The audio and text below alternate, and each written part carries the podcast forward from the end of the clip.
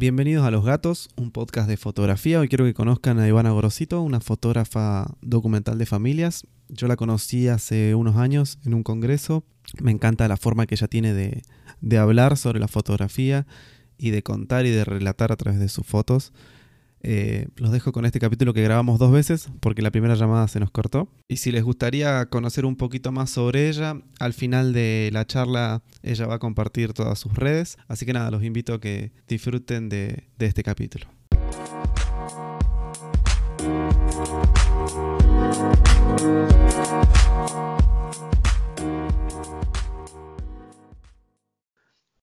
Hola Ivana, ¿cómo andás? Segundo intento.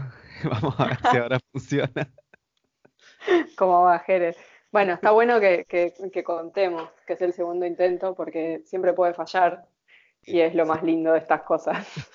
Sí, sí, además el primero eh, me quedé acá con la lapicera en la mano notando y, el corazón roto de que se había cortado la llamada. ¿Cómo va? ¿Todo bien? Bien, acá justo aproveché que se cortó para, venir a preparar el mate que había dicho antes que iba a ir a preparar, así que ahora ya tengo todo listo. Bueno, perfecto. Eh, nada, agradecerte por, participar, eh, por tomarte un ratito para, para esto. Y, nada, arranquemos con, la primera pregunta que es, eh, ¿cómo fue que terminaste en esto de, de la fotografía? Por dónde arrancó y, bueno, contar un poquito tu historia. Muy bien, bueno, ante todo, gracias a vos por la convocatoria. Este, me encanta esto de los podcasts, así que nada, súper feliz. Em, y bueno, como te decía antes, antes que se cortara, em, me copa como planteas la pregunta porque también me copa entender también esto de que en realidad yo no es que termine la fotografía, sino que hasta que descubrí que la fotografía era lo mío, yo no sabía muy bien para dónde ir y en realidad la fotografía es lo que me hizo empezar y no terminar. Eh, yo trabajé durante muchos años en oficina, cuando terminé mi secundaria estudié algunas cositas como para no sentir que todo el mundo estudiaba menos yo, pero la realidad es que no había, claro, no había nada que me llamara la atención, que me gustara. De todos modos, a medida que pasan los años me voy dando cuenta de que todo lo que estudié en su momento de alguna manera tenía que ver siempre con la comunicación y hoy me está sirviendo absolutamente todo lo que estudié, pero bueno, en su momento para mí no era, no era mi pasión, digamos. Y en 2006 empecé a estudiar foto, eh, empecé a estudiar con mi viejo, él es fotógrafo y tiene su escuela también, y, y durante muchos años yo le insistía para que me enseñe los fines de semana, hasta que un día me dijo que, él prefería que yo aprenda junto con un grupo, que vaya al mismo ritmo que, los, que sus alumnos y, que también estaba buena esa manera de aprender, ¿no? Como, como viendo también las dudas que tenía el resto y me pareció en su momento una, una buena idea, hoy la siento más que acertada. Así que al principio comenzó como un juego, como, como también esto de, estar todo el día en la oficina y sentir esas ganas de salir para agarrar la cámara y hacer fotos. Un año después empecé a estudiar cine. Eh, mi idea no era dedicarme al cine, pero sí me gustaba la idea de, de aprender a contar historias. Lo mismo que te decía antes, muchos años después entiendo perfectamente para qué me sirvió esto de aprender a contar historias. Y nada, después de un tiempo de, estudiar y de jugar y de explorar, empecé a sentir que mm, quizás podía llegar a ser un buen ingreso de dinero.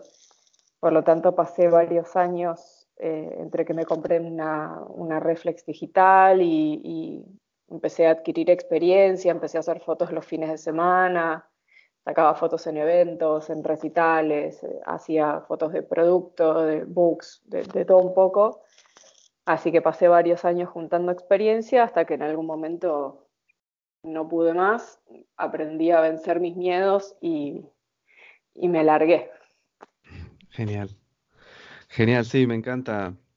Me encanta a mí lo, que haces y, también sobre todo eh, cómo lo contás creo que tenés, esa es una de las cosas que siempre me llamó la atención, eh, de lo tuyo es eh, cómo, cómo, lo contás y cómo lo mostrás.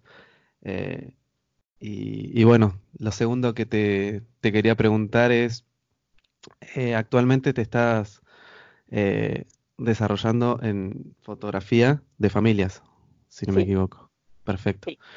Y bueno, ¿y cómo, cómo encarás un... Ah, nada, a decirte que estoy feliz que se grabó la, primera pregunta, esto entre paréntesis.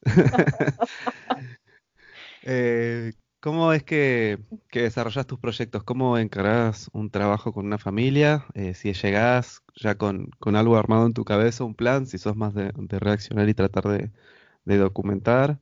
Eh, contanos un poquito cómo es ese tu proceso creativo al momento de trabajar.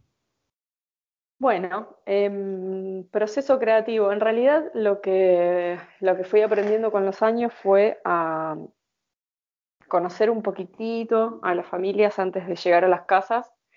Pensá que no, para la gente común, digamos, que, no está acostumbrada a las cámaras, ya de por sí no es eh, algo muy fácil exponerse a, estar del otro lado de una cámara. Hay gente a la que le gusta más, hay gente a la que le gusta menos, eh, pero quienes suelen elegir el tipo de fotografías que hago yo son las que menos le gusta estar detrás de la cámara, por algo eligen documental y no posado. Entonces lo que trato de hacer es de, conocer un poquito a la familia, de saber quiénes son, cuántas personas integran esa familia, sus nombres, sus edades, sus gustos y, también algunas cosas un poco más, este, más internas como, no sé, cómo, cómo se definen ellos como familia, cómo, cómo se ven ellos. Y lo bueno es que a veces me cuentan un poco y eso me sirve para, saber un poquitito más al momento de llegar a las casas. Y, otras veces me preguntan ellos, hace poco una chica me dijo, no, ¿qué nos define como familia? Es lo que esperamos que vos nos digas con tu trabajo. Y ahí me quedé medio choqueada porque estuvo buenísimo como saber también cómo lo ve la gente desde afuera. Y eso es lo que me ayuda a que al llegar a una casa y meterte como en la intimidad de, alguien y, sobre todo cuando hay chicos y los chicos siempre tienen sus maneras muy particulares de ser y de recibirte, toda esta información es la que hace que, que rápidamente pueda entrar en confianza y que, sepa cómo abordarlos, porque cada uno es diferente. Perfecto. Eh, me encanta, me encanta esto de que la familia eh, confíe en tu relato y como que a través de vos eh, sepan que pueden recibir, digamos, una mirada sobre, sobre ellos, ¿no? Esa confianza me parece que es está buenísima y es fundamental en, lo que haces. Sí, y además eh, yo a veces uno desde, desde su posición de, de, fotógrafo y de profesional no sabe hasta dónde el cliente percibe y entiende lo que uno hace, porque, porque nosotros tenemos un montón de información sobre lo que hacemos, pero no sabemos si el cliente lo entiende, no lo entiende, si sabe o no sabe. Entonces, quizás tratamos de, solucionar todo lo más posible antes de llegar y a veces el cliente entiende que, el trabajo es mostrar su esencia. Entonces está buenísimo también ver cómo cada uno lo percibe desde un lugar diferente. Genial. Genial. Bueno, eh, te hago la siguiente pregunta. Eh, me encantaría saber ¿Qué es lo que a vos te hace frenar cuando ves una foto? ¿Qué es lo que vos considerás en tu forma de, ver la fotografía una foto linda, una foto que te atrape? Eh, ¿Qué es lo que a vos te detiene? Que me detiene a mirarla, decís. Exacto. Em, con el correr de los años a mí me llaman cada vez menos la atención las fotos espectaculares así como, como muy armadas o con muchas, este, muchos elementos. Y, y, cada vez le doy más importancia a las fotos que me cuentan una historia. A veces una foto que cuenta una historia puede estar sacada con un celular, puede estar sacada sin ninguna intención desde el conocimiento. Hay, gente que quizás no sabe nada de fotografía, pero pero nada, puede, es capaz de contar una historia en una foto. Y me parece que esas son las fotos que trascienden, porque, porque las fotos lindas son lindas y tienen el mérito de ser lindas, pero las fotos que tienen el mérito de contar una historia yo por lo menos desde mi lugar siento que son las que, eso, las que trascienden, las que no necesitan una descripción, las que la puede ver cualquier persona en cualquier parte del mundo, hablando cualquier idioma y perteneciendo a cualquier cultura y entiende perfectamente el mensaje y puede imaginarse esa historia y puede, puede percibir qué fue lo que pasó eh, al momento de, hacer la foto. Em, puede ser espectacular o puede ser una foto simple, sencilla, con un celular, puede ser en un lugar increíble o puede ser adentro de una casa donde, donde todos los días suceden cosas cotidianas, digamos. Creo que mi trabajo también me está haciendo entender eso, que que la cotidianeidad es mucho más bella de lo que, de lo que yo pensaba y por eso también esto de, sentir que a veces la espectacularidad de una foto está en una escena familiar en la cocina un domingo a la mañana desayunando. Perfecto, me, me encantó la respuesta. Eh, ¿Qué te iba a decir? Eh, Sabes que acá quiero sumar un poquito una pregunta más, eh, que ya tenía tenía preparadas y es, eh, bueno, hace poquito nos vimos, estuvimos en un congreso juntos. Eh, y creo que es importante también eh, decirlo por ese tipo de, plataformas que, por ahí uno no sabe el alcance que tienen. contame sobre el relato de familia, que creo que es algo, por ahí, no sé si es algo muy, muy nuevo, porque hace, hace mucho que se hace, pero creo que desde el lado que lo planteas vos, eh, de llegar y compartir con una familia eh, unas horas, un día, eh, lo siento como, como novedoso dentro de, lo que es la fotografía en Argentina. contame por qué está bueno hacer un registro de, familia. Em, sí, es, es, nuevo acá, no, no tan nuevo afuera. A ver, afuera nos referimos a quizás a Europa o Estados Unidos, donde también hay otra cultura en general con respecto a la fotografía. Eh, en Latinoamérica en general solemos ser como un poco más reservados con las fotos. Y eso es lo que hace que sea tan difícil que avance rápidamente el género documental de familias. Imagínate que Vos estás en cualquier país en Europa caminando por la calle y le sacás fotos a la gente y la, la gente sigue caminando como si nada y vos acá le sacás una foto a alguien en la calle y es como una desesperación de qué vas a hacer con esa foto, por qué me estás sacando a mí. Entonces, em, por eso digo que es un género que acá, además de ser nuevo, es muy difícil que la gente lo comprenda, pero creo que, que de a poquito van entendiendo, no solo los clientes, sino también nuestros colegas, qué tan importante es a veces eh, simplificar un poco, por eso te hablaba recién también de las fotos espectaculares versus las fotos cotidianas, simplificar un poco y, mirar un poco también adentro y mirar qué es lo que tenemos en casa y, y prestarle atención a lo que tenemos todos los días a nuestro alrededor. Yo creo que por eso también hay mucha gente que está empezando a gustarle este tipo de fotos, porque, porque vivimos en un mundo muy superficial y muy de redes y muy conectado y muy todo tiene que estar lindo y prolijo y todos tenemos que estar perfectos para la cámara y el documental nos muestra justamente todo ese otro lado que, que nadie ve, que es cuando se cierra la puerta de casa y estamos en pantuflas y, y la vida transcurre. Entonces, creo que a mí por lo menos mi proceso empezó tratando de contárselo a los clientes, porque mira qué lindo esto, mira qué bueno cuando, cuando tus hijos crezcan y vos tengas un recuerdo de cómo eran tus días en tu casa, lo que hoy quizás te parece normal porque todos los días estás cambiando pañales y, dándole la teta y tratando de hacerlo dormir dentro de muchos años va a ser un recuerdo muy valioso. Pero también con el paso del tiempo empecé a darme cuenta de lo importante que era para mí misma y para, para mi propia familia, cuando yo cierro la puerta de mi casa, entender el valor que tiene, em, nada, rescatar esas, esas, pequeñas cositas que tenemos todos los días. Y, y, a mí la foto me viene sirviendo mucho también para eso, para ver qué es lo que tengo yo dentro de mi casa. Y creo que, que como fotógrafos, más allá de tratar de explicárselo a los clientes, también tenemos que entenderlo desde, desde nuestro lugar, porque somos seres humanos igual que nuestros clientes. Y nos pasan cosas y, y, también hay gente que quizás siente que como no, no, tiene hijos o no está en pareja, no hay nada que registrar y a mí me parece que todo lo contrario. La vida es, es lo que uno tiene y la familia es lo que uno tiene alrededor. Yo tengo dos gatos, tengo a mi novio y somos una familia. Entonces, eh, creo que lo que te decía, a través de tratar de explicárselo a los clientes y tratar de, de describir cómo es mi trabajo, yo terminé entendiendo muchas de estas cosas y las sigo entendiendo porque todo el tiempo estoy, me están cayendo fichas constantemente.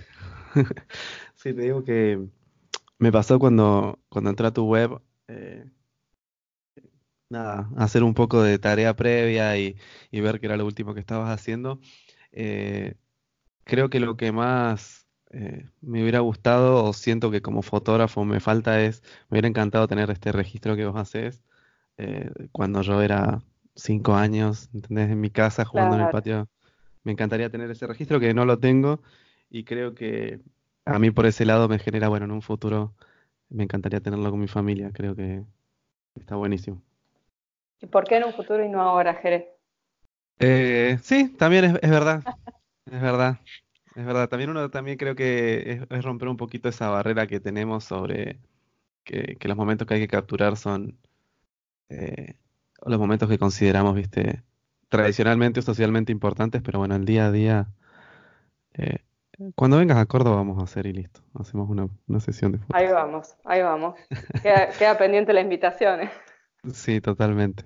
Vamos a, hacer que suceda. Sabes que quiero terminar con, con algo súper rápido que para mí eh, no, no tiene, no define un fotógrafo, pero sé que a mucha gente le encanta saber que es cámara y lente que usas y el por qué. Cámara y lente que uso en este momento, estamos en septiembre de 2019. Septiembre de 2019. va a quedar, sí, va a quedar dando vueltas. Sí, sí, esto queda tiempo. Este, tengo una Nikon D610.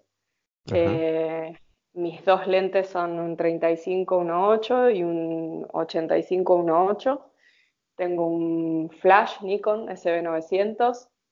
Todo eso siempre va dentro de la mochila, sí o sí a todos lados, porque uno no sabe cuándo puede necesitar un flash, por más que hagamos documental.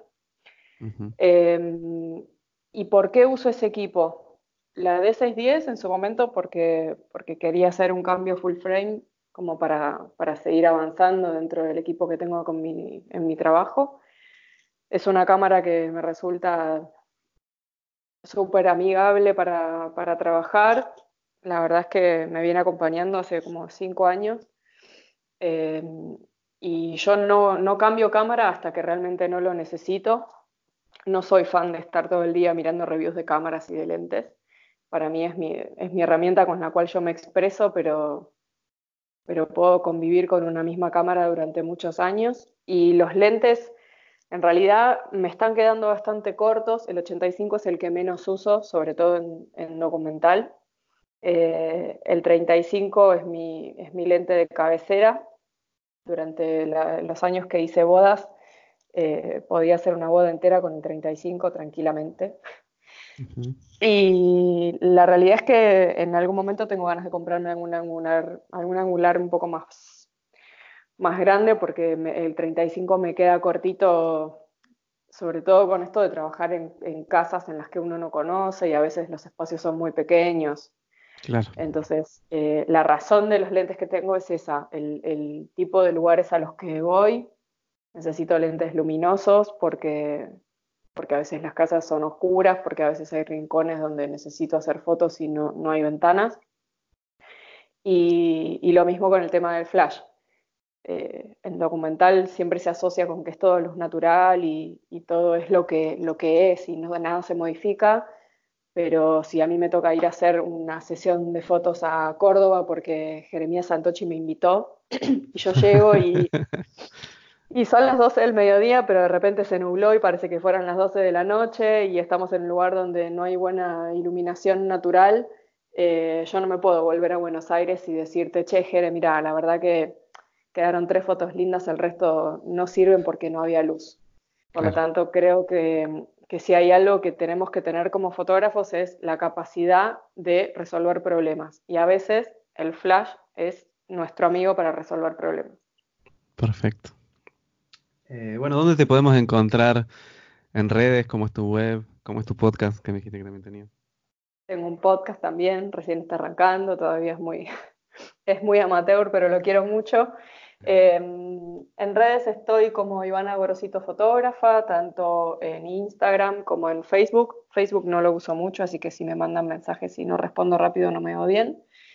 Eh, mi web es eh, www.ivanagorosito.com y mi podcast se llama Cotidiano y trata un poquito sobre, sobre fotografía, emprendimiento y, y cosas que se me van ocurriendo en el día a día. No, no tiene no tienen ningún lineamiento porque justamente lo que me gusta es eso. Cuando tengo ganas de decir algo, lo digo, lo grabo y, lo lanzo al universo. Buenísimo. Eh, por último, antes de que terminemos, eh, me gustaría siempre conectar con amigos tuyos o a quién te gustaría recomendar eh, del mundo de la fotografía para, para que tengamos esta charla de tus amigos, ¿no? Tengo un montón, pero yo creo que si hay alguien en quien primero tengo que pensar dentro de este mundo de la fotografía, es Paula Rod. Paula Rod es una fotógrafa de bodas que yo conocí cuando, cuando recién arrancaba a hacer bodas eh, en el famoso grupo de Facebook de, fotografía que vos te acordarás. Sí, sí, sí. socialeros. Sí, la conozco, este, Paula nada, de ahí salimos todos y Paula fue la primera que, me acompañó como segunda cámara a, las bodas para que para no sentirme sola y, yo sabía que ella tenía experiencia y que me podía ayudar. Fue la que me compartió todo lo que sabía, la que me cubrió cuando no pude hacer una boda, la que, la que fue a hacer bodas en mi nombre y me mandó un montón de clientes. Este, para, agradecerme también el gesto, así que nada, creo que Paula la viene remando un montón, está haciendo un trabajo re lindo y merece que su trabajo sea más conocido. Bueno, perfecto, muchísimas gracias por tomarte un ratito en esta mañana. Estoy feliz de que en el segundo intento salió, salió todo bien. Sí, total. sí, bueno, y agradecerte. Gracias por, por estar. Gracias a vos, Jere. La verdad que me encantó la convocatoria me encantó conocerte también en el Congreso Noma, de que veníamos de hacía muchos años viéndonos en, perfiles de redes sociales, pero, pero bueno, el contacto cara a cara la verdad que cambia las cosas por completo, así que nada, me encantó conocerte, me encantó esta, esta invitación y bueno, esperemos que, que les sirva a quienes lo escuchen. Bueno, esperemos que así sea. Un abrazo, Ivana, gracias. Otro para vos, Jere, gracias. Chao, chao.